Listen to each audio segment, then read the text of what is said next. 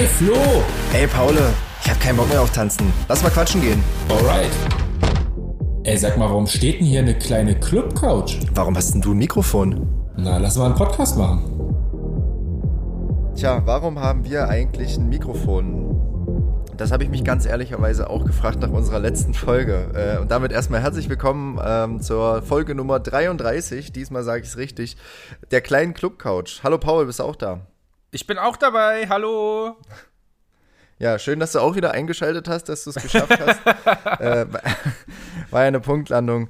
Äh, nee, also Leute, nochmal äh, ganz, ganz mal Real Talk jetzt am Anfang hier. Sorry äh, für, für die Irrungen und Wirrungen der letzten Folge. Es war ein bisschen wild und es war ein bisschen durcheinander. Und beim Nachhören habe ich mich ein bisschen geschämt, musste aber auch ein bisschen lachen. Ich weiß nicht, Paul, wie war das bei dir?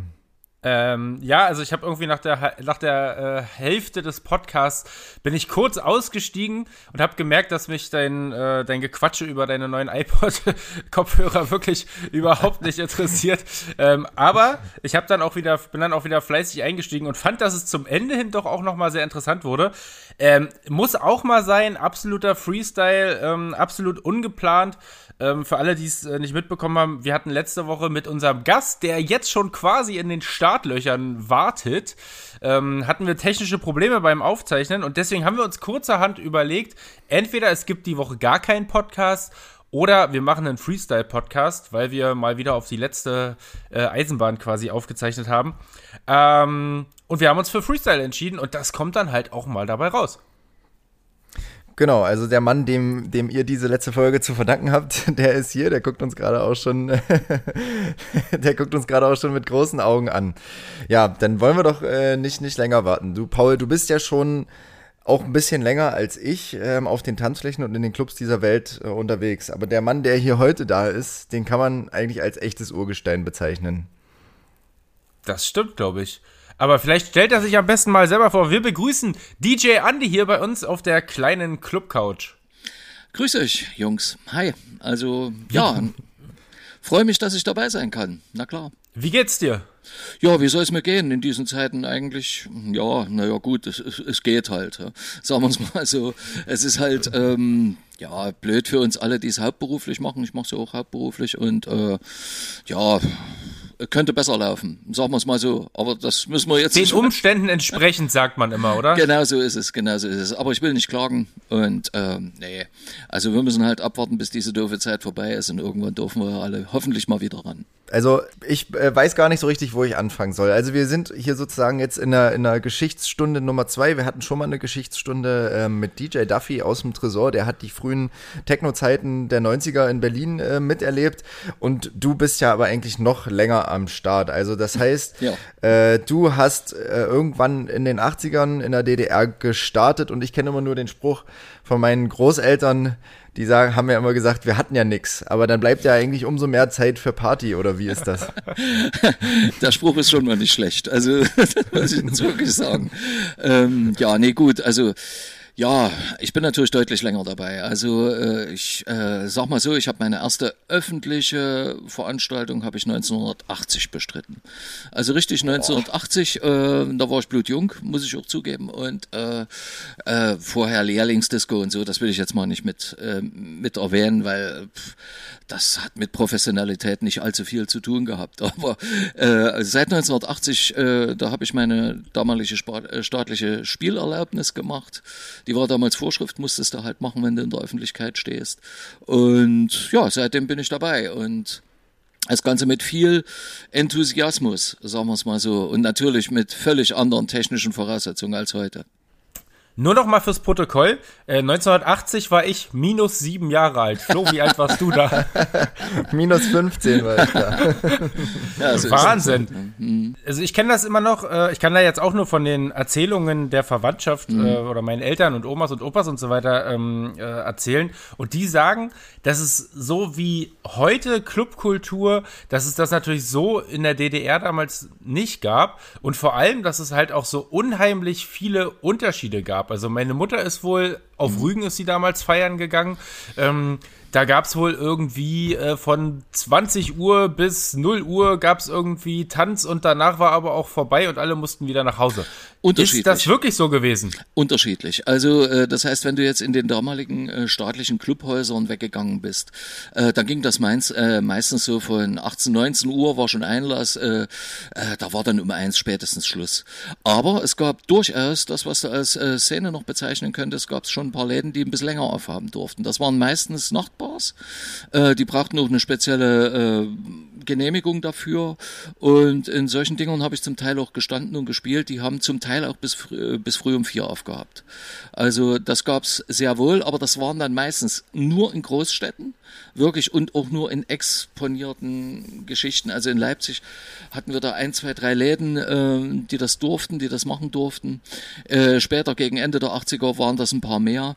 In den Großstädten in Berlin war sowieso alles anders. Also dort gab's auch ein paar äh, Sachen, keine Ahnung, Ahornblatt, Riff, die haben alle länger offen gehabt. Und äh, dort wurde auch andere Musik gespielt als in, in normalen Clubhäusern oder auf dem Land oder so. Also auf dem Land, wo jetzt noch viel Rock gelaufen ist oder äh, ja, äh, Disco Fox ist dort damals auch schon gelaufen, aber das war bei weitem nicht so ausgeprägt, wie es vielleicht heute ist oder so. Also das war äh, alles noch rocklastiger und ähm, ja, und in Städten war es schon immer dance-lastiger. Das heißt Dance äh, im weitesten Sinne, also im Sinne von Disco, im Sinne von Funk, äh, was damals aktuell war, auch im Sinne von ein bisschen Elektronik und Wave, der dann äh, Mitte der 80er Jahre aufkam.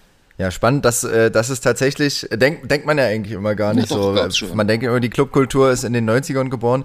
Aber Nee. lass uns doch mal Nee, nee. Äh, den, den, ähm, genau, lass uns doch mal den Karren hier nicht äh, von hinten anspannen, sondern äh, ganz Mhm. äh, Dienst nach Vorschrift mäßig machen.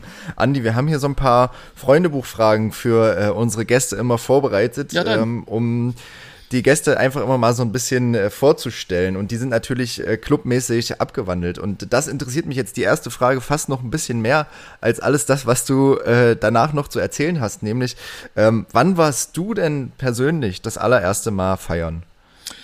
Ich richtig feiern mit 13. also mit 13, da hat mich meine, äh, meine Cousine auf irgendeine Fete mitgeschleppt. Da waren 80 Leute oder so in so einem Haus.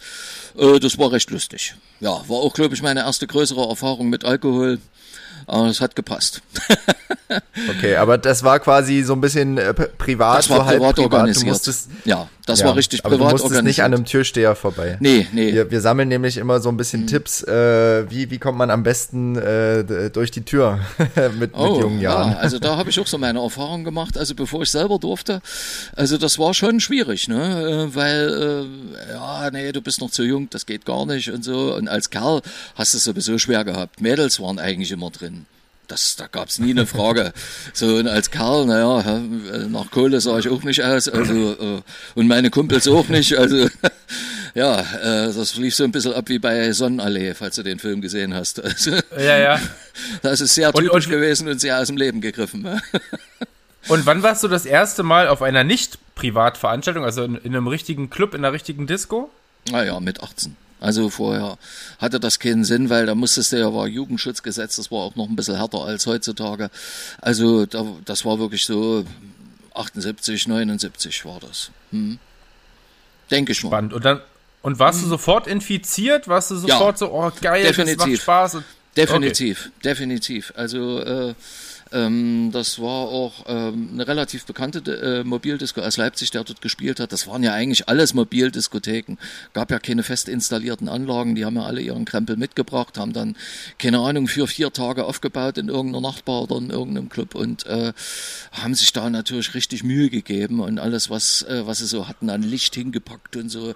Das war, wie gesagt, auch im Westen die große Zeit, das äh, Studio 54 und so. Und äh, insofern, ja, haben die sich richtig Mühe gegeben und klar war das geil. Also das war schon fett.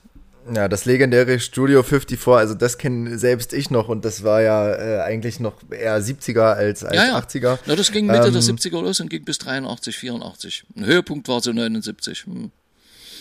Und wenn du jetzt so zurückdenkst oder vielleicht auch jetzt in der Gegenwart, was ist so äh, dein Lieblingsclub, Lieblingslokal oder also auch Lieblingsparty oder Festival, wenn du das mal festlegen müsstest? Aus, aus derzeitiger Sicht?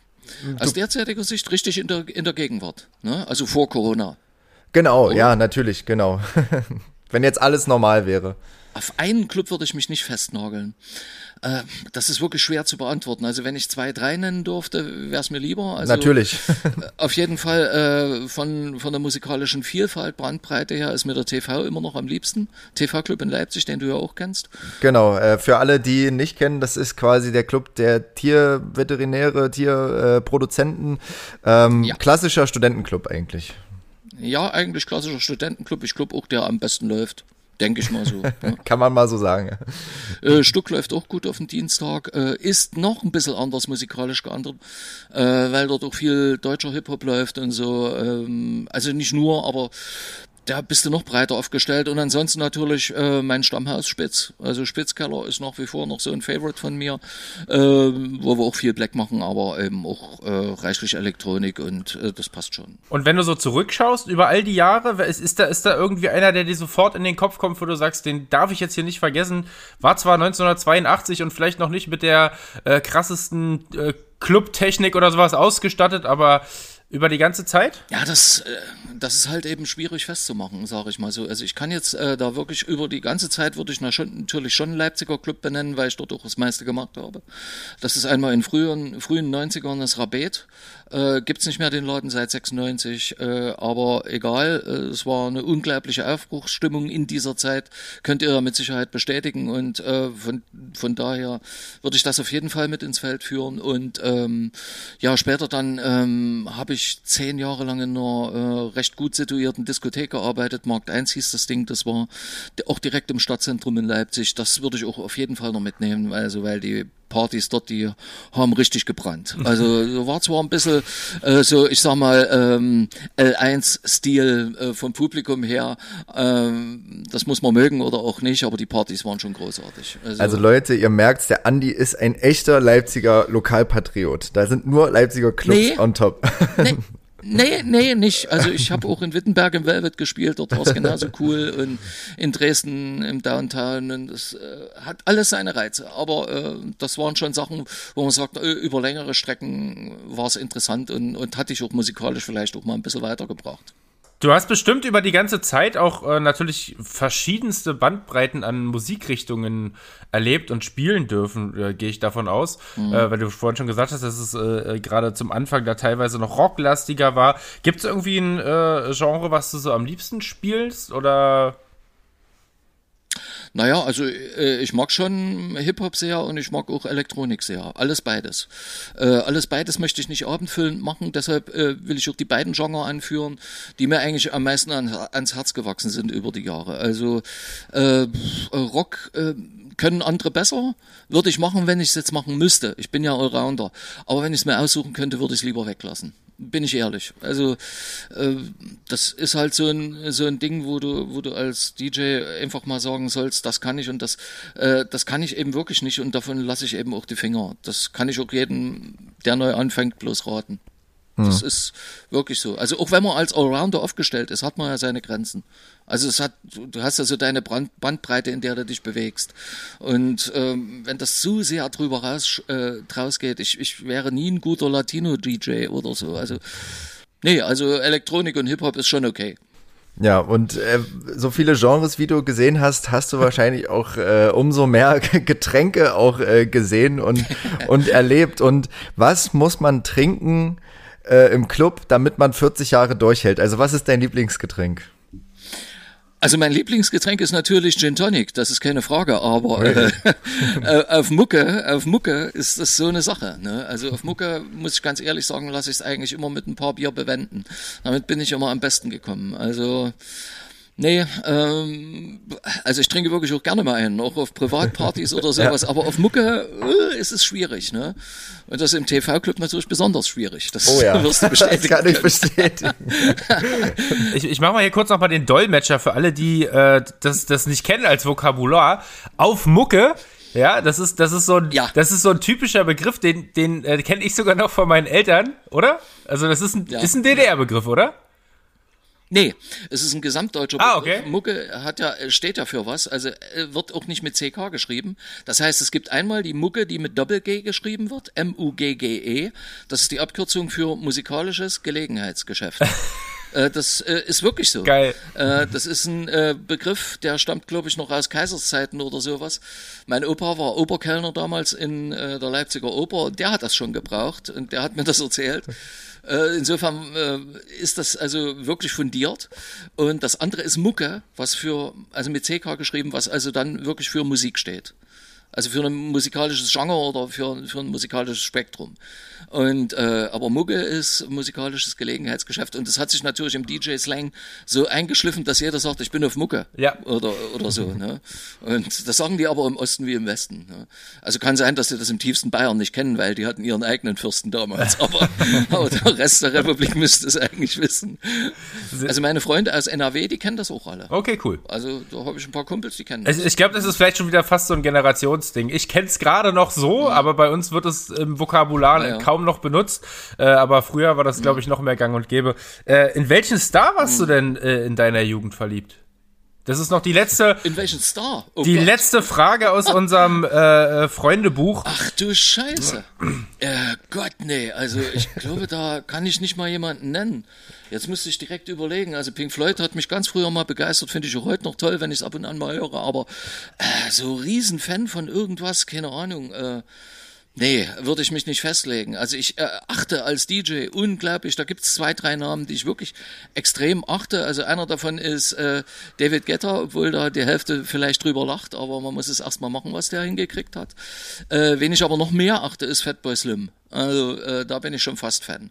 Also das muss ich schon wirklich sagen. Äh, dieser Typ ist so vielseitig. Wenn du den mit Festivalmucke hörst, macht der ein völlig anderes Brett als als im Club. Äh, wenn du Clubsets von dem hörst, die sind komplett anders, komplett anders. Und äh, also wenn man den nur vom Festival kennt und sich dort äh, äh, das Gebratze anhört, was der stellenweise dort abzieht, ist nicht abwertend gemeint, wirklich nicht böse gemeint. Aber äh, das ist musikalisch um Welten anders als das, was er in Clubs macht. Ne? Und ich habe den äh, in Ibiza in, in zwei Clubs gesehen, das war komplett, äh, war komplett anders. Also Wahnsinn, wirklich. Man merkt ja auf jeden Fall die, die breite musikalische Expertise, die so in, in 40 Jahren irgendwie ranwachsen kann. Ähm, ich glaube, damit hast du auf jeden Fall ähm, den Club-Tauglichkeitscheck hier bestanden. Das waren unsere kleinen Freundebuchfragen. Herzlichen Glückwunsch. Applaus, Applaus. Dann dann lass uns doch mal äh, zurückkommen zum eigentlichen, zum eigentlichen Thema.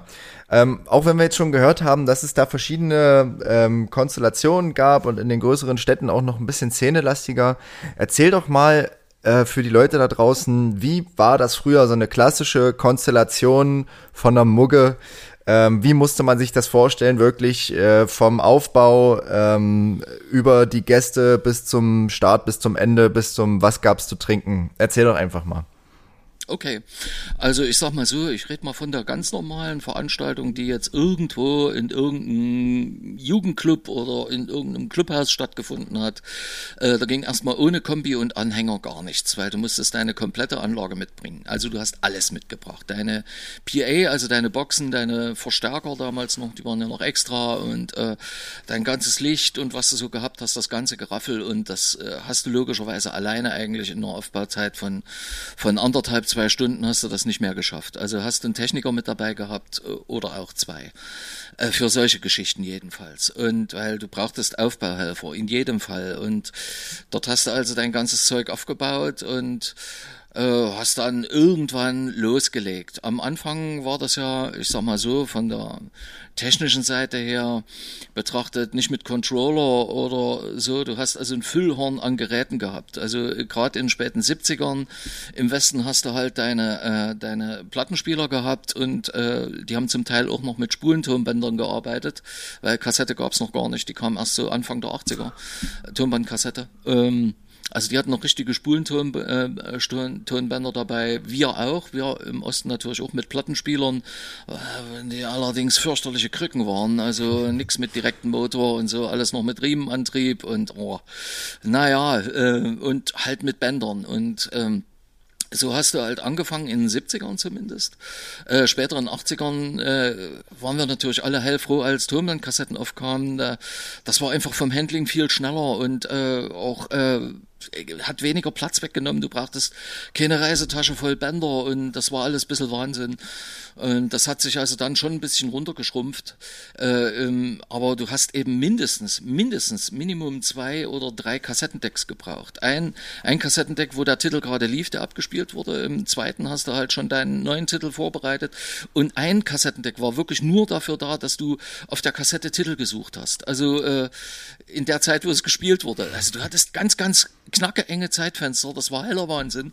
Und also du hast bei der Mucke eigentlich theoretisch, wenn du äh, hast, hast ein halbes Kilo abgenommen. Also ja. wirklich, dass du das auch noch schaffst, wenn der zu Ende ist und bla. Und dann troff damit und du hast also ganz viel gecuttet. Ne? Also okay. hast, hast ja nicht mixen können oder so, obwohl es auch Leute gab, die, äh, ich sag mal so, Vorläufer vom Mixing gemacht haben. Aber du hast ganz, ganz viel gecuttet. Und ähm, hast dann auch noch relativ oder äh, viel moderiert oder was heißt moderiert, du hast halt das Mikro in der Hand nochmal genommen ja. hast die Leute mal ein bisschen angeheizt, um einfach diese Lücke zu überbrücken oder, oder so, oder wo sind die Hände, also das, was sie heute alle Ja, aber haben das die Leute akzeptiert?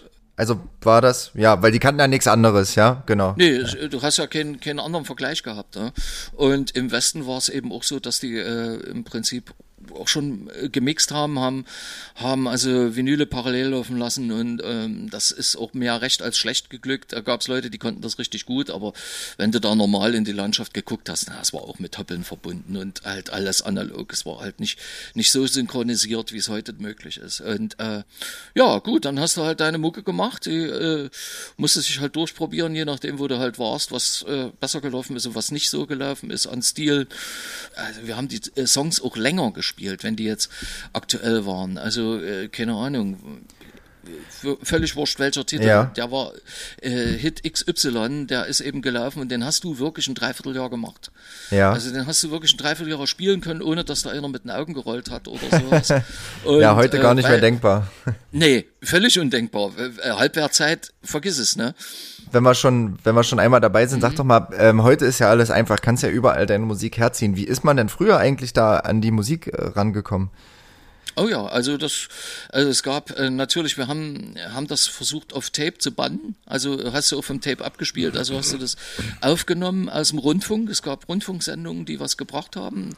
Die gab es einmal in der DDR, äh, vom DDR-Rundfunk. Äh, die waren sogar zum Teil mit kleinen Pausen vorneweg zum Aufnehmen. Die waren jetzt nicht ganz so aktuell, die Titel, weil die DDR nicht so viel Devisen hatte, um die Lizenzen zu bezahlen. Also die waren dann schon mitunter ein halbes, dreiviertel Jahr alt. Naja, also haben wir auch genommen, weil da hast du es einfach mal in besserer Qualität gehabt, aber eigentlich hast du es von westlichen Hitparaden aus dem Radio aufgenommen. Und äh, natürlich immer noch über Schallplatten. Also wenn du Westverwandte hattest, äh, dass du dir ein paar Sampler hast mitbringen lassen oder so, die du dann äh, zu Hause aufs, aufs Band gespannt hast und da ist gut, und die Schallplatten sind dann auch rum, rumgegangen, die hast du weitergereicht an andere. Ne? Und, und so bist du dazu gekommen und bevorzugt natürlich irgendwelche Sampler, wo ein paar Maxis drauf waren, die du hier nicht gekriegt hast oder die auch im Rundfunk auch selbst im Westen nicht gespielt wurden, weil die einfach, einfach zu lang waren oder sowas. Ne? Ich möchte das nicht wieder zurückhaben, auf keinen Fall. Also ein Aufriss, ein Arbeitsaufwand, der gigantisch ist. Ne? Also, pff ich habe auch mal, ich war mal im Urlaub, äh, damals bei, bei den Russen in der Sowjetunion, noch zu DDR-Zeiten. Und dort war ich mal in Moskau in einer äh, richtigen Disco. Also die hatten Auf Russendisco. Wir, ja, da haben wir uns, ja, ja, Russendisco kannst du wirklich genauso nennen. Alter, das ist so, so geil gewesen. Äh, kannst du natürlich nicht mit unseren Läden verglich, äh, vergleichen. Unsere waren ja schon äh, schlechter Abklatsch als äh, äh ge gegenüber denen aus dem Westen. Aber äh, das dort, die hatten Kronleuchter, die wurden so im Takt geschalten und so in weiß natürlich. also das war krank. Aber äh, Wodka floss in Strömen, das war schon ganz witzig. Und dort legte einer auf, der hieß Eastbam. Der hatte sich also ah. äh, als Pendant zu Westbam benannt. und der war irgendwie als Odessa großer Gast-DJ und bla bla bla. Und äh, der mixte mit Spulentonbändern. Alter, sowas habe ich noch, das grenzte an Artistik. Also ich habe sowas später auch nie wieder gesehen. Ähm, das, hat, das waren auch keine astreine Mixe, aber der hat sich eine Mühe gegeben gegeben dort und die Leute haben den gefeiert. Das war, äh, war schon großartig. Äh, mit russischer Musik natürlich. Wie, aber naja. Wie, wie, war, wie, wie war denn das, wenn, wenn, wenn ihr in der DDR Party gemacht habt? Ähm, und ja. du hast ja auch vorhin gesagt, dass du dir eine, eine staatliche Spielerlaubnis quasi vorher holen musstest, richtig? Ja. Ähm, ja und dann, dann, hast du Sachen gespielt, die man im Osten vielleicht jetzt eigentlich äh, dort nicht gerne gehört hätte, weil das die böse, böse Westmusik war. Ähm, ja, wie, ja. wie ist denn das abgelaufen? Kam da jemand kontrollieren oder, oder habt ihr einfach gemacht nach Schnauze und gut hm, war? Das gab's oder? schon, das gab's schon. Also erstmal lief das so, du musstest eine äh, staatliche Spielerlaubnis machen, wurdest dann eingestuft und je nachdem, was du für eine Einstufung bekommen hast, ähm, konntest du dann Geld verlangen. Also das war äh, katalogisiert, das war festgelegt. Und, de, de, äh, dein Gehalt, dein, deine DJ-Gage war katalogisiert. Ja, okay. ja meine DJ-Gage. Ja, ja, genau. Wonach also, hat sich das denn definiert?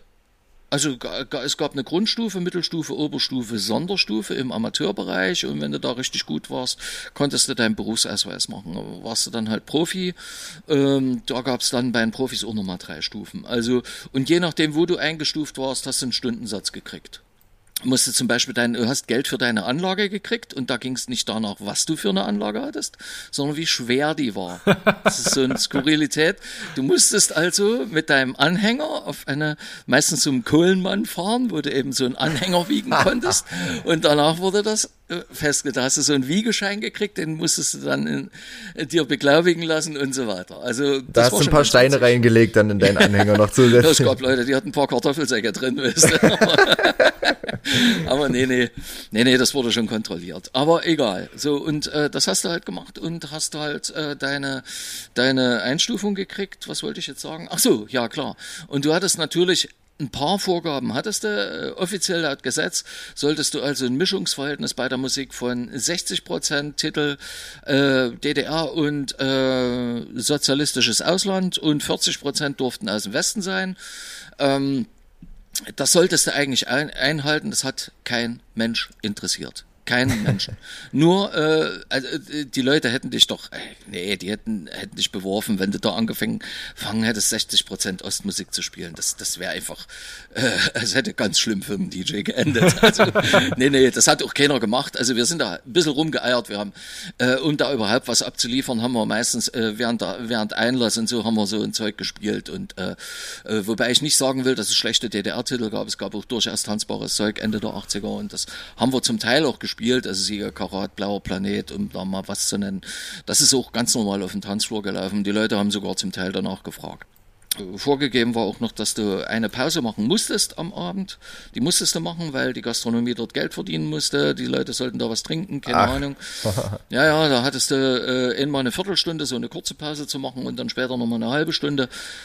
Äh, und, und da wirklich komplett Pausen, komplett aus nee, oder auf nee, Flow nee, nee, irgendwie? Nee, nee, nee, ach wo. Nee, nee, wir haben da, und da haben wir meistens auch DDR-Musik laufen lassen oder ah, so. Ja. Da konnte uns okay. keiner an die Karre bissen und, und da war es halt gut. Und äh, du musstest dann immer nach zwei Jahren musstest du deine Spielerlaubnis ähm, bestätigen, musstest du halt eine Prüfung machen ablegen und da, das war aber eine ganz normale Mucke und da kamen dann fünf, sechs Leute, äh, Prüfkommission ah, okay. äh, von der Abteilung ja. Kultur, die haben sich das angehört, meistens bloß zwei Stunden und dann waren die wieder weg. Und, das wollte äh, ich nämlich gerade fragen, wie so eine, ja. wie so eine Prüfung oder Einstufung aussieht. Das, das, das, das habe ich mir gerade vorgestellt, wie da so eine äh, Jury einfach sitzt in einem leeren Saal und du kommst da hoch als DJ und musst dann da zwei Stunden irgendwie abliefern. So ist es nicht, aber ja, okay, das ist ja trotzdem trotzdem, trotzdem super spannend. Nee, das ja. musstest du, das musstest du machen, äh, wenn du den, äh, deine Spielerlaubnis machen wolltest.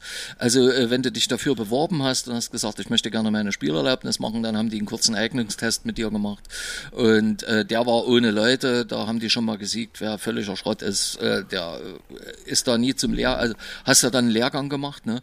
Ja. Der Lehrgang ging ein halbes Jahr mit Theorie und Praxis. Praxis musstest du ein halbes Jahr mit einem anderen DJ mitfahren, halbes Jahr Theorie in der Woche äh, neben deinem Berufsleben her. Und das hast du gemacht und äh, nach der Zeit hast du dann deine Prüfung abgelegt. Da warst du Mensch, würde man sich eigentlich heutzutage auch manchmal wünschen bei manchen Kollegen. das ist so eine ja, Eignungsprüfung. Das, stimmt, das kann man so sagen. Es hat Vor- und Nachteile gehabt.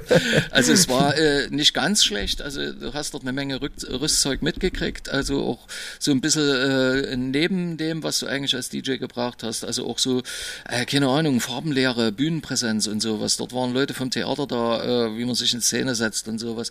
Also das hast du dort alles so, so, so Grundhandwerkszeug hast du dort mitgekriegt. Das war, war eigentlich gar nicht mal so schlecht. Also was dort wirklich störend war, war eben diese Stunde Rotlicht, die du immer gekriegt hast. Also äh, da bist du auch nicht drum rumgekommen. Also musstest einmal im Monat, musstest du eben einmal, äh, wollten die eben sicher gehen, dass wir eben so alle äh, regimetreu bleiben oder wie man das auch nennen soll.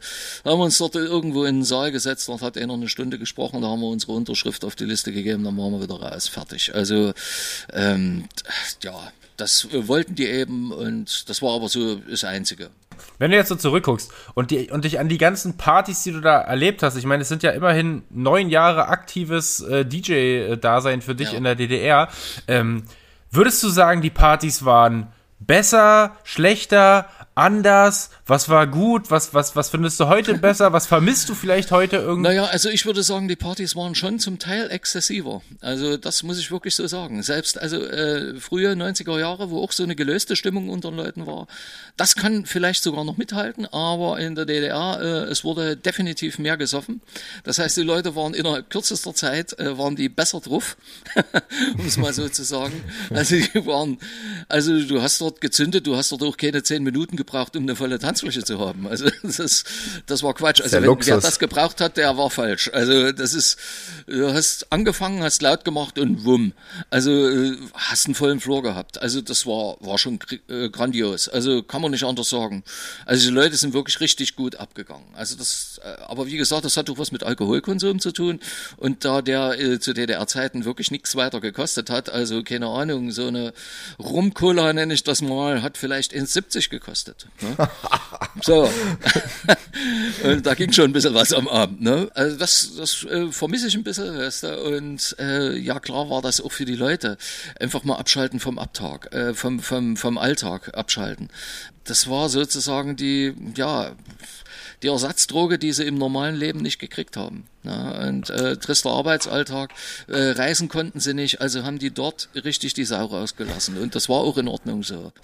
Das fehlt mir heute ein bisschen. Heute ist es, äh, in vielen Läden sind die ja, wisst ihr selbst, die sind auch sehr exaltiert drauf und ach ja, und äh, äh, obercool und äh, kommen gar nicht mehr so richtig aus sich raus und äh, manchmal ein bisschen zäher geworden. Ne? Ist es nicht auch so, je schwerer die Zeiten, desto, desto exzessiver eigentlich die Partys? Also so habe ich das mal irgendwie ja. gehört. Ich glaube, das ist vielleicht ja, auch sogar auch. irgendwie belegt. Ich habe eine Frage so zu, zum DJ-Tum an, an sich damals. Das hieß ja eigentlich noch gar nicht DJ. Das, das hieß ja wahrscheinlich erst so äh, irgendwann in den ab den 90ern äh, DJ. Du warst ja wahrscheinlich Schallplattenunterhalter oder äh, Musik Also bei uns hieß es Schall bei uns hieß es Schallplattenunterhalter, kurz SPU. Und im Westen waren die aber schon immer. Aber schon immer waren die, äh, im Westen waren die schon immer ähm, DJ. Ah, also ja, die waren okay. am Anfang Disc, äh, Disc, äh, Jockey, das kommt aus dem Radio, weil ja. die immer Schallplatten abgespielt haben genau. und äh, die waren dann schon immer äh, ruckzuck gleich DJ. Also und bei uns dann halt mit Beginn der Wende. Also da ja, warst du dann ja. DJ. Und war der SPU oder der DJ in dem Fall damals schon diese unantastbare Figur, äh, von der man immer so spricht, so auf den die Jungs äh, neidisch waren und den die Mädels irgendwie angehimmelt haben? War, war das damals schon so oder warst du da eigentlich so eine Ach, Randfigur? Denk, äh, nee, ich denke einfach mal, das äh, wird sich nicht groß geändert haben. Du hast schon zu allen Zeiten äh, Leute gehabt, wo, wo, wo DJ so ein, so ein Alleinstellungsmerkmal hatte, wo die, wo die gesagt haben, okay, also das ist äh, eine Galionsfigur für den Abend. Die Leute hast du immer gehabt und die hast du auch heute noch, äh, die DJ-bezogen auch weggehen. Ähm, aber äh, die Masse, pff, ja, da also was heißt die Masse, ein Teil der Leute, denen es egal ist, wer spielt. Äh, äh, Gerade bei Mädels hast du eben auch oft den, äh, den Fakt, dass, äh, dass die das gar nicht mitkriegen, wer da oben steht. Also pff, das ähm, muss man einfach mal ehrlicherweise so sagen. Betrifft ja nicht bloß mich, betrifft auch andere. Äh, wenn du dich mit Mädels unterhältst und sie sagen, ja, ich war letzte Woche da und ich sag so, wir hatten da gespielt. Ach so, äh, nee, weiß ich überhaupt nicht, keine Ahnung. Ähm, das hast du bei Jungs eher noch ausgeprägter, dass sie das Wissen auch mitkriegen und auch äh, bewusster wahrnehmen, wer da oben ist, als, als Mädels. Mädels, oh, ja. Das ist schon schwierig, aber äh, nee, äh, äh, um auf deine Frage zurückzukommen, es ist schon ja, klar, für ein, bestimmt, äh, äh, für ein bestimmtes Klientel war schon immer wichtig, wer, wer oben steht. Und äh, ja, und meistens hast du auch schon deinen Fanclub gehabt, die sind ja auch äh, zum Teil hinterher gereist. Das ist wirklich so gewesen.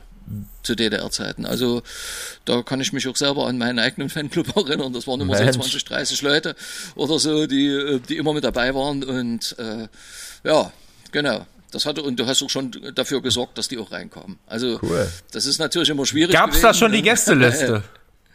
Klar, natürlich, die gab es schon immer. die gab es schon, die GL. Ne, und das war natürlich zu DDR-Zeiten noch schwieriger, weil äh, da natürlich auch ähm, ja, die Möglichkeiten begrenzt waren. Die Läden waren alle knackevoll und du bist kaum untergekommen, du bist äh, stellenweise nicht mal in eine normale Kneipe am Freitag oder Samstag reingekommen, weil, weil die einfach brechend voll waren. Und äh, da kannst du dir denken, wie es war auf dem Dancefloor. Ne? Erzähl doch, erzähl doch noch mal ein bisschen darüber, wie sich für dich ähm, die, die, die, äh, die musikalische Euphorie so ein bisschen ähm, breit gemacht hat über die Jahre. Also die hat sich ja entwickelt, du hast ja vorhin schon gesagt, dass es zum Anfang noch, ja, noch rocklastiger war. Äh, Gerade jetzt für, auch, auch für eine Generation wie mich, ähm, die sich das einfach nicht mehr, mehr vorstellen äh, können. Vielleicht hast du mal mhm. irgendwie noch ein paar Songs, die du jetzt so äh, gerade im Kopf hast, die vielleicht jeder kennt, die auch früher ständig gelaufen sind oder ähm, wie hat sich das entwickelt? Ach, da hast, hast du eine Menge.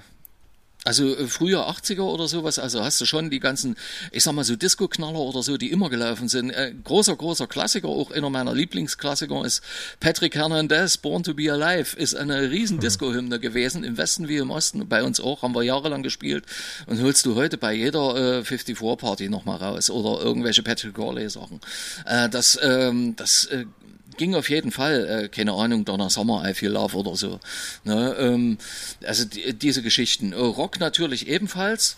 Aber wie gesagt, das kam ja immer darauf an, wo du hingekommen bist. In der Innenstadt war das völlig anders, als, als wenn du äh, in irgendeinem Clubhaus warst, wo auch Rock lief, wo, keine Ahnung, ACDC lief, Highway to Hell, um einen Klassiker zu nennen. Oder, oder äh, äh, wen nimmst du denn halt noch? Ähm, ja, irgendwas in, im Zuge der NDWs äh, die damals aufkam, Nena, irgend, irgend sowas, 99 Luftballons oder, äh, keine Ahnung, Skandal im Sperrbezirk. Äh, oder äh, Falco oder was da so gelaufen ist, ne? Major Tom oder, oder so, diese Dinger aus dieser Ära. Aber mir hat das, äh, das ist, hat zwar funktioniert auf dem Flur. Es hat wirklich funktioniert auf dem Flur. Die Leute haben alle mitgegrölt, dort ist das Dach weggeflogen. Aber mir persönlich, mein Geschmack war das nie. Das muss ich ehrlich sagen. Das war nie mein Geschmack. Mein Papa hat mir mal erzählt, der, der war äh, in, in Rostock und in Stralsund, glaube ich, früher viel feiern. Und äh, der hat mir mal erzählt, diese kleine Anekdote von We Will Rock You. Und zwar, äh, dass, dass der komplette Club früher alle auf den Knien diesen, äh, dieses Klatschen mitgemacht haben, ne? Ja. Genau. We die sind schlagartig, wenn du, du hast, du hast, du hast diese ersten acht Takte gespielt. Damals konnte man leider keinen Loop legen. Heute hättest du das gemacht. Ja. Aber äh, damals hast du die, die ersten acht Bars rausgelassen. Da fielen die alle schlagartig auf den Fuß. Und äh, das war genial. Ne? Gab so, so ein paar Songs, die also wirklich richtig gegriffen haben. So. Das, was ja, heute und, die Robbe äh, ist. Ja, so ungefähr. Ne? Und äh, also hinterher hast du dann äh, Joan Jett I Love Rock'n'Roll ge äh, gedrückt oder sowas. Äh, da ist das Saal völlig wegge äh, weggerockt. Und, und wie gesagt, deshalb sage ich das auch, äh, weil Rock ist damals wirklich richtig gut gelaufen. Das war richtig massenkompatibel und äh, das hat richtig gefunkt. Ne? Äh, also so eine Sachen und äh, im Zuge von, äh, als Depeche Mode dann kam und maschinellere Sounds eingezogen waren äh, oder auf den, auf, den, auf den Dancefloor eingezogen sind, habe ich die eigentlich auch lieber gespielt. Und aber, wie gesagt, egal. Wenn, wenn, wenn ich nicht das Publikum dafür hatte, habe ich andere Sachen gemacht und das ging auch hervor. Ja. Hm also diese Obsession von Dippish Mode und der DDR, die habe ich, also so diese, diese Verbindung, äh, die habe ich noch nicht so richtig durchblickt. Also ich weiß, dass es da mal so ein legendäres Konzert äh, gab in Berlin, glaube ich, mhm. äh, wo wirklich alle versucht haben, irgendwie noch kurzfristig an Karten zu kommen. Aber woher diese, diese große Liebe rührt, das, das habe ich noch nicht so richtig durchblickt. Kannst, kannst du mich da irgendwie aufklären? Ja, kann ich dir auf jeden Fall sagen, weil es ein Stilbruch war. Es war ein, äh, der Sound war anders. Äh, ich habe früher zum Beispiel nicht begriffen, wenn ich mich jetzt mit, äh, es gibt ja auch DJs, die noch älter sind als ich, die also richtig die Anfänge mitgemacht haben. Wenn ich mit denen unterhält, sagen die zum Beispiel so zu dir, ja, dieser Soundwechsel von den Beatles zu den Rolling Stones, habe ich nie nachvollziehen können. Für mich klang das gleich oder fast gleich, ähnlich. Und äh, genauso wird's euch gehen, wenn ich euch das jetzt sage. Äh, der Unterschied zwischen äh, Disco, was vorher war, Und aus Disco heraus hat sich ja auch dieses ganze IBM-Zeug und eben auch äh, solche Sachen wie, wie Depeche Mode oder Human League äh, sich eben entwickelt. Ne? Und, und das war aber ein Bruch im Sound. Der Sound war anders. Äh, der Sound war ein bisschen härter, die Bässe waren härter, die waren auch knalliger gemacht und ähm, äh, der Sound klang voluminöser zum Teil. Disco klang weicher. Äh, und das war auch so gewollt. Die wollten sich davon abheben. Das war eine Vorgängergeneration, die waren alle jung und wollten auch anders klingen. Was mit Recht, was auch, äh, richtig ist. Jede Generation muss auch an irgendeiner Stelle anders klingen. Äh, sonst könntest du ja gleich die Musik deiner Eltern nur noch spielen. Also das ist äh, auch wahr. Und äh, nee, ist ja so. Und ähm, und genauso verhielt sich das eben auch bei Depeche Mode. Also du äh, hättest ja gerne äh, schön Bonnie M vorher hören können oder ABBA oder weiß der Geier, was anderes. Und äh, Depeche Mode klang härter.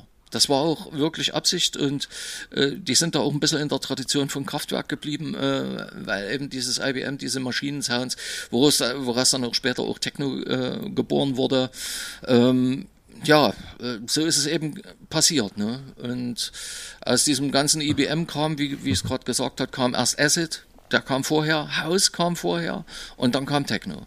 Ne? Und Haus kam eigentlich auch schon, äh, die ersten Hausscheiben mit Frankie Knuckles, die kamen auch schon so 83 oder so. Wie hast du denn eigentlich, das, das stelle ich mir auch total spannend vor, ähm, ich meine, du hast zwar in der DDR mit Sicherheit jede Menge Spaß gehabt und mit Sicherheit auch äh, dich ordentlich austoben können, aber du hast mit Sicherheit ja auch Geschichten aus dem Ausland mitbekommen, vom Westen und so weiter, dass es da ja geile Sachen gibt. Wie hast du denn dann die Wende eigentlich erlebt? War das dann so ab jetzt ist alles erlaubt, ab jetzt nur noch Vollgas oder wie war das für dich?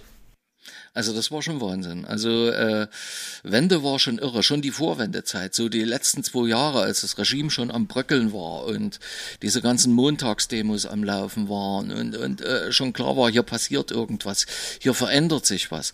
Es waren auch, ich hatte, äh, habe da auch Leute kennengelernt, die äh, viel in die DDR gekommen sind. Das waren auch DJs aus dem Westen. An dieser Stelle möchte ich meinen Freund Rainer Mescalin mal grüßen. Ich weiß nicht, ob der euren Podcast mal hört, aber äh, schöne Grüße. Ist, ja, ja, Schick ihm den mal rum. Der ist auch heute noch heute noch aktiv und äh, äh, der hat mir zum Beispiel das Vinyl-Mixing beigebracht damals. Und äh, der war aber schon vor der Wende immer mal hier, weil der das auch mitgekriegt hat, was hier für eine Aufbruchstimmung ist und äh, was hier abgeht mittlerweile. Und äh, das haben wir schon sehr wohl mitgekriegt. Wie gesagt, das war zu Hochzeiten von Acid und von, von House Music, die auch schon gegriffen hat. Und ähm, es gab auch schon äh, ein paar Sachen, die äh, von äh, West-DJs, die auch äh, bei uns im Osten in Berlin gespielt haben. Äh, konnte ich leider nicht hingehen, weil ich selber Mucke hatte, aber ein paar Kumpels waren dort, die waren alle völlig hin und weg. Und äh, ja, also das äh, ging einher, dieser Stilmix äh, und äh, natürlich auch dieser politische Wandel. Und ähm, als dann die Mauer gefallen ist, war natürlich Wahnsinn. Wir waren happy. Wir waren richtig happy. Also es war äh, eigentlich ein einzig großes Happening, das kann man wirklich so sagen. Alles war möglich, diese äh, Fessel äh, des damaligen Staates, äh, die dich so eingezwängt haben, das fiel ab. Also das war wie äh, so, ein, so, ein, so ein Betonklotz, der von dir abfiel. Also ja, da ist ja auch ein großer Betonklotz in Berlin umgefallen, auf jeden Fall, zu der ja, Zeit. Genau. Mhm. Und wie hast, wie, hast, wie hast du dann als DJ dann weitergemacht? Also ich meine, das war ja... Ähm ja, ganz normal. Also äh, ich habe mich da nicht groß verändern müssen. Also das war schon klar. Wir haben uns dann erstmal, äh, weil wir ja auch in Westen fahren konnten und haben uns erstmal mit äh, einer Menge, äh, ich sag mal, klassisch Tonträger eingedeckt. Also mit Vinyl massenhaft, mit CDs und äh, vernünftig Technik gekauft und unser äh, ganzes Zeug... Also klar konntest du das natürlich nicht mit einem Hieb kaufen alles und, und, und so, du brauchtest das auch, auch gar nicht mehr als DJ großartig. Du hast dir schon noch eine Mobilanlage äh, zugelegt, weil du das nicht anders gewöhnt warst und äh, ähm, aber bei anderen ist es eben so gewesen, andere Kumpels, ich bin da vielleicht nicht das beste Beispiel, äh, die haben sich dann wirklich drauf äh, versteift, haben gesagt, okay, also jetzt Arschbacken zusammenkneifen, jetzt Vinyl mixen lernen. Also jetzt können wir das endlich, weil jetzt haben wir auch die Plattenspieler, die das können. Jetzt kriegen wir auch die Vinyl, äh, Vinyls, natürlich alles analog. Und äh, habe auch zehn Jahre in einem Laden gestanden, wo ich jeden Abend Vinyl gespielt habe. Äh, danach kannst du es einfach. Also wenn du da, äh, da habe ich wirklich vier Tage die Woche gestanden, hab dort, hab dort Vinyl gedreht und äh, mit Ausnahmen mal ein paar CDs, die es nicht auf, C, äh, die es nicht auf Vinyl gab. Und, äh, aber ansonsten eben nur mit zwölf Zehnern und danach kannst du es. Also pff, da bist du felsenfest und da brauchst du dich auch nicht groß einhören. Aber ähm, ist natürlich digital, äh, als der Umbruch dann kam, war das nochmal was ganz, ganz, ganz anderes. Also das mhm. möchte ich auch nicht missen, muss ich ganz ehrlich sagen. Also Vinyl hat Spaß gemacht, war auch schön die Zeit, aber äh, wenn ich dran denke, dass ich in den Spitzkeller musste, ich habe dann äh, einen halben Kilometer weit äh, weiter, weil Innenstadt äh, habe ich irgendwo dort in der Katharinenstraße dann mal einen Parkplatz gekriegt und als Allrounder mit 400er Kisten äh, gehst du dann erstmal einen halben Kilometer und dann noch eine Treppe runter und hinterher sollst du mit lockerer Hand äh, seicht eine Nadel aufsetzen können. Also, da hast du auf jeden Fall richtig lange Arme. Gottes Willen, ja. das geht gar nicht. Und, äh, also, da bin ich froh, weil damals hat mir auch bloß keiner tragen geholfen. Wenn, wenn, weil das höre ich manchmal so von manchen, ah oh ja, früher habt ihr noch mit Vinyl. Da sage ich immer, ja, Alter, früher war der Mond noch eckig. Sorry, aber äh, du hast mir nie tragen geholfen. Ne? Und äh, nee, also das, ich möchte es nicht zurückhaben. Aber wie, äh, wie war denn dann so äh, der Umbruch ähm, von diesen, sag ich mal, Kulturhäusern, wo du alles selber mit angeschleppt hast, ähm, zu den Clubs? Also wie, wie ging das vonstatten? Ich meine, es gibt es natürlich heute immer noch, wo du selber äh, Sachen reinschleppst, aber natürlich noch äh, viel, viel seltener. Ja, äh, wie ist das denn passiert? Ja. ja, ganz schleichend. Äh, das kam irgendwann innerhalb, ich würde mal so diese Übergangsfrist von 1990 oder äh, kannst du eigentlich auch schon sagen 89 so die ersten. Denn wie gesagt, die Innenstadtclubs, da haben die ja schon aufgebaut und die haben ja nicht jeden Abend auf und abgebaut. Die waren dann immer für eine Woche gebucht, manchmal auch länger und da haben die einmal aufgebaut und das blieb eine Woche stehen oder sowas. Oder der nächste hat es dann gleich mit benutzt und so. Das äh, hat sich so ganz allmählich entwickelt. Und äh, innerhalb dieser ersten fünf, sechs Jahre in den 90ern war eigentlich klar, äh, dass das äh, ganze Outfit des DJs oder überhaupt das ganze äh, technische Know-how des DJs sich ändert. Das heißt, ein, äh, nicht bloß das, was du auf dem Table hast, hat sich geändert im Sinne von Plattenspieler, äh, Decks jedweder Art, CD-Decks und äh, natürlich auch die ganze PA-Technik. Und äh, die Clubs haben sehr schnell gemerkt, dass es also viel zu teuer ist, einen DJ mit Anlage einzukaufen, äh, dass also äh, Sinn macht, so eine so eine Anlage äh, sich zuzulegen und du bist dann nur noch hingekommen mit deinen paar Vinylen mit deiner Tasche. Wenn du Set gespielt hast, war es ohnehin einfacher, da hast du nicht so viel gebraucht. Äh, das haben die ganz schnell mitgebracht. Das war nach fünf Jahren war das eigentlich gegessen. Dort äh, hast du eigentlich nur noch deine Abtastsysteme mit dabei gehabt, deine Kopfhörer und deine Tasche fertig. Und das ja, hast ja. du als wirklich, äh, äh, also als dermaßen eine Arbeitserleichterung empfunden, also ich jedenfalls. Und mit mir viele andere eben auch. Ne? Und sag mal, vorhin meintest du natürlich große Leidenschaft, du warst sofort äh, infiziert äh, von der ganzen Nummer. Aber war das denn lukrativ? Also ich meine, du musst nicht über Zahlen sprechen, aber wenn du sagst, so und so viel Mark habe ich da bekommen, also das, das fände ich zum Beispiel noch äh, sehr spannend. War, war das ein, ein, Job, der sich ausgezahlt hat? Oder? Ja, schon. Also das, äh, wenn du es hauptberuflich gemacht hast, so wie ich, äh, musstest du natürlich auch, äh, das war schon ein bisschen wie arbeiten gehen. Also nicht bloß am Wochenende mal aufleben, sondern du hast wirklich vier bis fünf fünf Mucken in der Woche gemacht. Und dann bist du auch auf einen vernünftigen Monatssatz gekommen, wobei du natürlich auch viele Sachen abziehen musst. Du musst die Steuer mitrechnen. Äh, du hast sehr viel Geld im Plattenladen gelassen. Du hast äh, im Monat Minimum 400, 500 Euro hingeschafft. Das ist ganz normal gewesen. In der Woche habe ich mitunter also wenn ich Pech gehabt habe und da kam richtig Material raus, da bin ich 200 Euro losgeworden. Fürs Wochenende. und äh, ja, das war schon heftig. Also da gehörte ja. auch schon ein bisschen Liebe mit dazu und deshalb haben, sind noch viele abgesprungen, die dann gesagt haben, nee, also das lohnt sich für mich als Hauptberufler nicht mehr. Ähm, äh, so viele Mucken habe ich nicht. Ich habe nur noch am Wochenende und da suche ich mir noch einen Job oder mache meinen alten Grundberuf wieder, wo ich früher mal gearbeitet habe oder äh, weiß der Geier, was sie alle gemacht äh, haben. Und dadurch, äh, da hat sich das dann auch aufgesplittet in der Zeit. Jetzt haben wir hier fast eine Stunde, äh, komplette Geschichtsstunde gehabt. Ähm, und eigentlich habe ich das Gefühl, wir könnten noch, oh ne, noch eine Stunde weiter damit füllen. Das ist total spannend, was du erzählst. Ähm, Finde ich total geil. und eigentlich wollten wir ja auch mit dir nochmal über das Thema äh, Alarmstufe Rot ähm, äh, sprechen. Jetzt ist die Frage einfach mal so ganz locker in den Raum. Wollen wir das vielleicht einfach an anderer Stelle nochmal machen? Oder wollen wir das jetzt nochmal äh, äh, dranhängen? Nö, nö, das machen wir nicht. Also dann machen wir das wirklich nochmal auf einem anderen Tag, das ist keine Frage. Und äh, äh, da lassen wir uns hier bei, bei ganz normalen Oldschool-Themen eben bewenden. Ne? Finde ich total ja. stark, vor allem, dass wir jetzt auch mal äh, so chronologisch auch was von vor der Wende im Prinzip haben, weil das letzte Mal in unserer Geschichtsstunde ging es ja vor allem äh, um die 90er und wie dann quasi die ähm, leerstehenden Gebäude und so weiter ähm, quasi zwischengenutzt oder äh, irgendwie ja, jedenfalls ver verfremdet wurden. Ähm, und das ist ja total spannend, dass es da jetzt quasi so, so richtig den Anschluss gibt. Finde ich total geil. Ähm, Sag doch noch mal vielleicht, ähm, was, was, was, was ist so das, was du dir wünschen würdest, mhm. ähm, was vielleicht die, die Jugend von heute ähm, vielleicht von früher ähm, noch mitnimmt? Vielleicht äh, für die Zeit, wenn es dann auch hier endlich wieder Partys geben würde. Also schön wäre es, wenn, wenn ähm, alle wieder an den Punkt kommen würden, den wir wirklich Anfang der 90er oder Mitte der 90er äh, erreicht hatten, dass diese Toleranz der Leute gegenüber generell äh, wachsen würde. Dass, ähm, ich sag mal so, diese, ähm, dieser Nimbus, äh, ja Gott, ich bin halt was Besseres und der andere, das war damals nicht so. Also wir, wir hatten so, so eine Art Gleichheitsgefühl, das klingt jetzt blöd, aber du warst, äh, wenn du einen Club betreten hast, äh, äh, warst du einer von vielen. Und äh, da warst du nicht besser oder schlechter als die anderen. Und, und äh, demzufolge war das auch alles ausgelassener und äh, Sicher gab es mal den einen oder anderen, da haben sie mal einen rausgehauen, ja mein Gott, aber das passiert halt überall.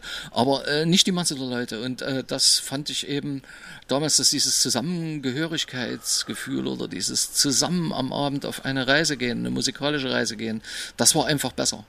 Das war besser und das würde ich mir wirklich wünschen, dass, äh, äh, dass das heute vielleicht ein bisschen weniger Insta ist und mehr äh, derzeitiges ja. Erleben im Hier und Jetzt. Na klar, auf jeden Fall. Äh, ihr wisst, was ich meine. Also ja. ähm, ähm, ich weiß selber, klar machst du, äh, wir hätten damals natürlich auch was dafür gegeben, wenn es richtige Handys gegeben hätte und wir hätten mal ein paar Partyfotos machen können. Also äh, da kenne ich niemanden, der das nicht gerne gemacht hätte.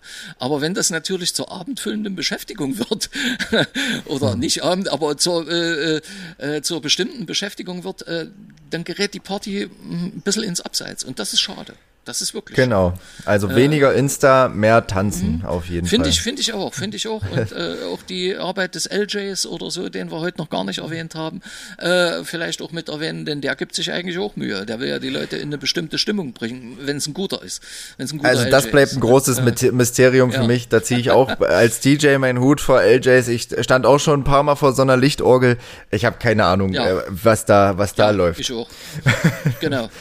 genau, aber super, Paul, das dass du mir gerade zuvor gekommen bist, weil ich wollte nämlich gerade schon rüberschwenken auf die aktuelle Zeit. Aber dann finde ich es auch äh, total rund, so wie wir jetzt hier gerade sind, ähm, und vertagen das einfach, äh, diese ganze Alarmstufe Rot nochmal einfach auch nochmal auf eine andere Folge. Andi, ich würde dir jetzt gerne noch äh, die Möglichkeit geben, drei Songs auf unsere Playlist zu packen. Wir haben nämlich so eine kleine Playlist, die wir hier nebenbei immer so ein bisschen befüllen. Und äh, ich habe mir gerade so gedacht, es wäre doch super, wenn du aus jedem Jahrzehnt, ich meine, es sind jetzt schon vier Jahrzehnte, ähm, die du machst, aber so aus, aus äh, den 80ern, den 90ern und vielleicht den frühen 2000ern, jeweils mhm. ein Song, der dich äh, da begleitet, beschäftigt und äh, immer noch begeistert, ja. Na, also aus den 80ern würde ich mal äh, doch eine Rocknummer nehmen. Also ich würde jetzt mal nicht eine Funknummer Michael Jackson oder sowas nehmen, was alle nehmen, sondern ich würde mal sagen U2, With or Without You. U2 mhm. war eine Band in den 80ern, äh, an der eigentlich niemand vorbeigekommen ist ähm, und die wirklich auch das Jahrzehnt, Jahrzehnt mitgeprägt hat.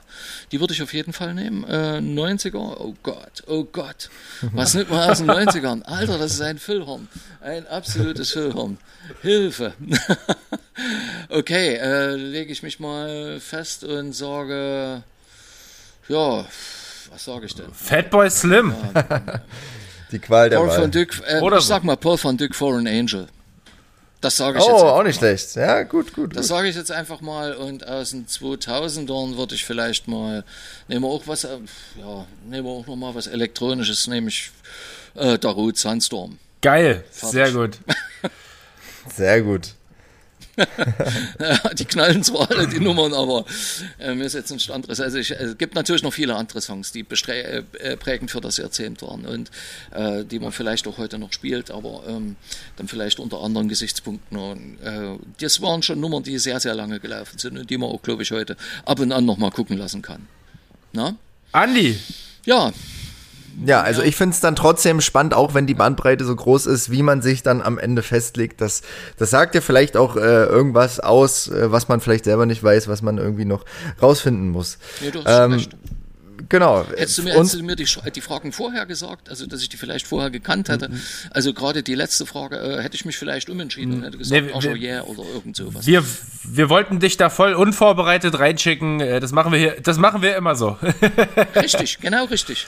Also so gut so, weil die Antworten, die du in der Situation kriegst, die kriegst du äh, nie wieder. Also wenn du da was vorbereitest, das ist blöd. Nee, nee, alles gut. Andi, dann äh, sagen wir dir vielen, vielen, vielen Dank für diese wunderschöne Geschichtsstunde nochmal. Ähm, wir hören uns dann auf jeden ja. Fall nochmal zum Thema Alarmstufe Rot, weil das klingt auf jeden Fall auch sehr, sehr spannend, was du da bisher schon erzählt hast. Mhm. Ähm, Flo, die abschließenden Worte gehören dir. Ach, das ist ja so freundlich, großzügige Geste von dir. ähm, ja, also mir bleibt auch nichts anderes übrig, als mich sehr herzlich bei Andi zu bedanken. Ich hoffe, wir sehen uns bald mal äh, in Real Life wieder. Würde mich natürlich sehr freuen. Ähm, alle anderen, ähm, wir hoffen, es hat euch gefallen. Schaltet auf jeden Fall auch wieder ein. Ähm, ich glaube, die nächste Folge, wenn mich nicht alles täuscht, könnte eine Jubiläumsfolge sein. Wir werden nämlich ein Jahr alt. Und äh, ja, ich glaube, wir müssen da uns noch mal ein bisschen was überlegen, äh, wie wir da abliefern können. Ähm, in diesem Sinne, Leute, bleibt alle gesund, bleibt dem DJ gewogen, bleibt den Clubs gewogen und hoffentlich bis ganz, ganz bald. Macht's gut. Macht's gut. Ciao. Tschüss.